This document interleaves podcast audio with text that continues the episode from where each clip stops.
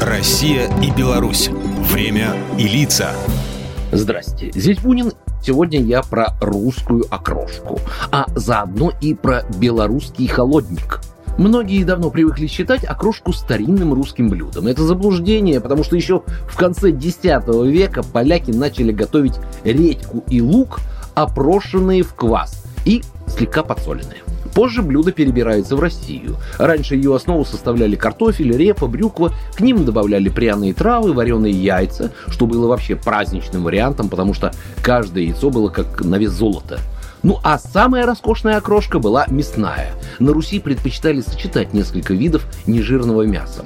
Объясняется это довольно просто. Зачастую использовались не специально подготовленные ингредиенты, а остатки мяса от приготовления других блюд. Ну а теперь самое странное. В старину окрошку заливали капустным или огуречным рассолом, а никак не мясом и уж тем более не кефиром. Традиция добавлять в окрошку квас прижилась на Руси только к XIV веку. Собственно, самый простой вид окрошки – это редька с квасом. Вот так, незатейливо и сурово. Кстати, то, что современный человек подразумевает под словом «квас», с тем самым напитком ничего общего не имеет. По идее, темный квас, который сейчас продается в супермаркетах, для окрошки вообще не подходит. Для ее приготовления обычно используется более кислый, светлый вариант. А вот белорусы испокон веков в качестве холодного летнего супа предпочитали холодник. Его еще свекольником называют. Замечательный освежающий вкус в летний знойный полдень безусловно хорош.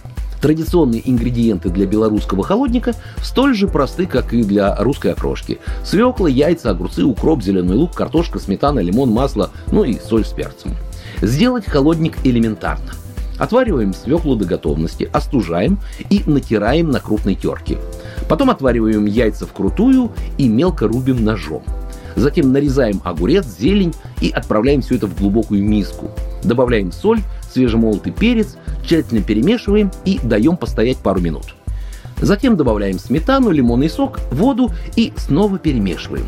Ну а потом выкладываем натертую свеклу и отправляем это на 20 минут в холодильник. Отдельно отвариваем молодой картофель, заправляем сливочным маслом и укропом. И еще, если хотите, чтобы вкус был более выразительный, добавьте немного больше перца или острой паприки.